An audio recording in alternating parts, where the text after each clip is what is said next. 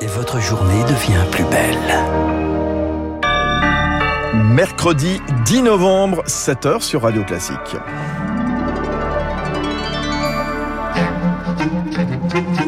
La matinale de Radio Classique avec Fabrice Lundy.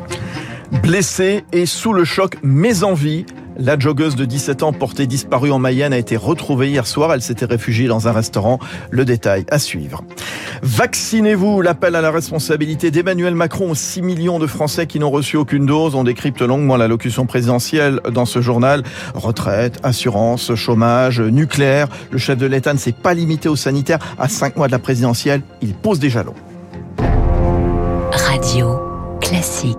Bien Lucille Bréau, donc tout d'abord le soulagement en Mayenne.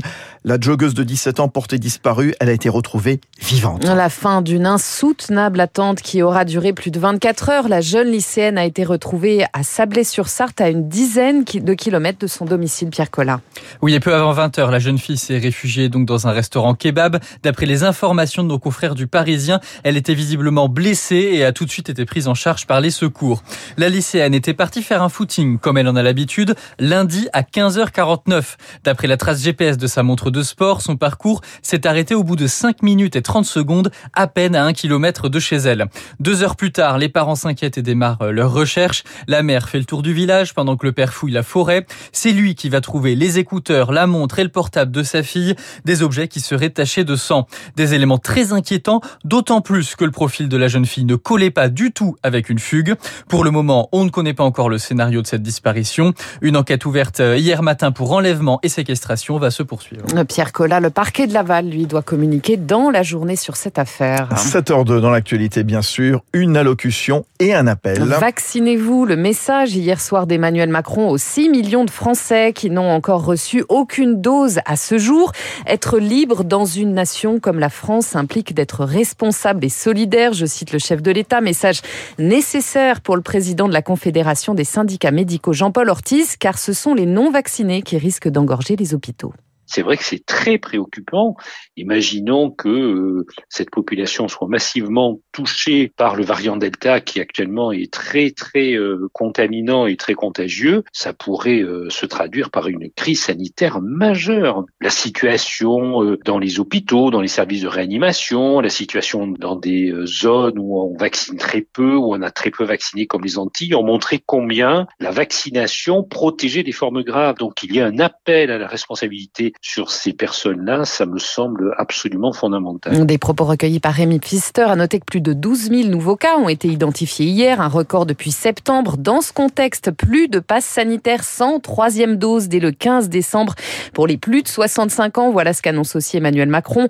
Le rappel sera ouvert aux plus de 50 ans à partir de décembre. Le masque, lui, va redevenir obligatoire pour tous les élèves de primaire de France à partir de lundi prochain.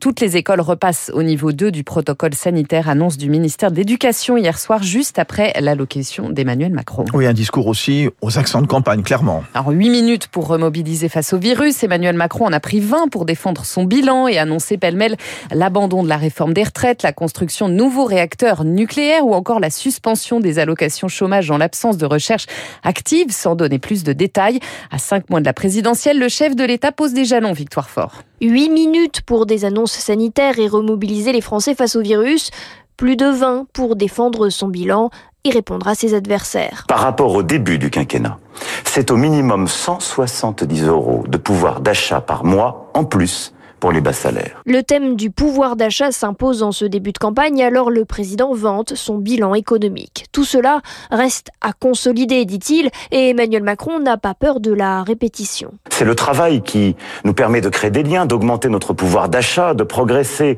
C'est par le travail et par plus de travail que nous pourrons préserver notre modèle social. Travail, un mot-clé donné 18 fois. Indépendance énergétique avec l'annonce officielle de la construction de nouveaux réacteurs nucléaires, souveraineté économique. Le président reprend des thèmes chers à la droite, manière de ne pas laisser les LR et leur congrès occuper seuls l'espace politique. Et pour ne pas se laisser déborder par la droite de la droite, Emmanuel Macron appelle à résister. À la soumission, au dogme, aux obscurantismes au retour du nationalisme.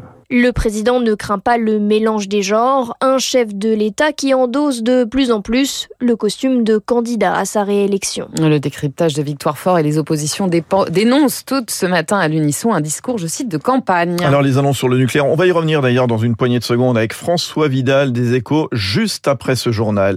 7h05 sur Radio Classique. Euh, François Hollande à la barre aujourd'hui au procès des attentats du 13 novembre 2015. L'ancien président est cité comme témoin par une association de victimes. Son audition débutera à 12h30. À Cannes, l'auteur présumé de l'attaque au couteau contre des policiers lundi a commencé à être entendu hier. Il a entièrement reconnu les faits, indiquant avoir été guidé par, je cite, la volonté de Dieu. Trois de ses proches sont également au garde à vue. Le ton monte entre la Pologne et la Biélorussie. Depuis lundi, 5000 migrants sont bloqués à la frontière entre les deux pays, principalement des Kurdes du Moyen-Orient, munis de visas distribués par la Biélorussie.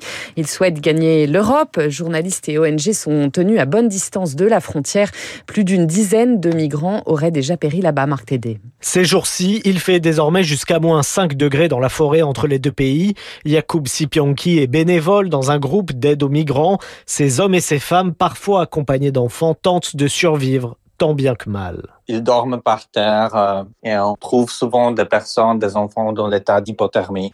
On voit souvent des personnes euh, affamées qui n'ont rien à donner à leurs enfants à manger depuis quelques jours. Parfois, nous montrent des glands de chêne qu'ils ramassent euh, par terre, qu'ils sont obligés à manger. La France dénonce le rôle de la Biélorussie qui alimente un trafic de migrants pour déstabiliser l'Union européenne.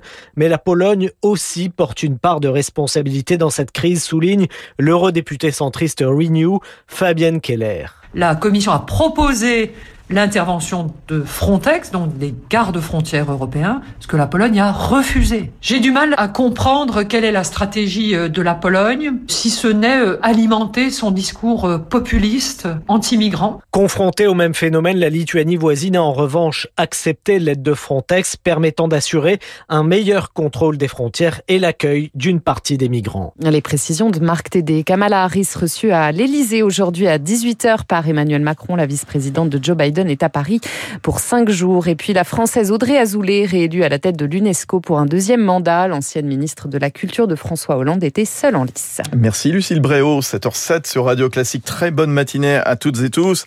La construction de nouveaux réacteurs nucléaires et la valeur travail mise en avant par le chef de l'État. Rendez-vous dans un instant avec François Vidal des Échos et Agnès Verdier-Molinier, présidente de la Fondation.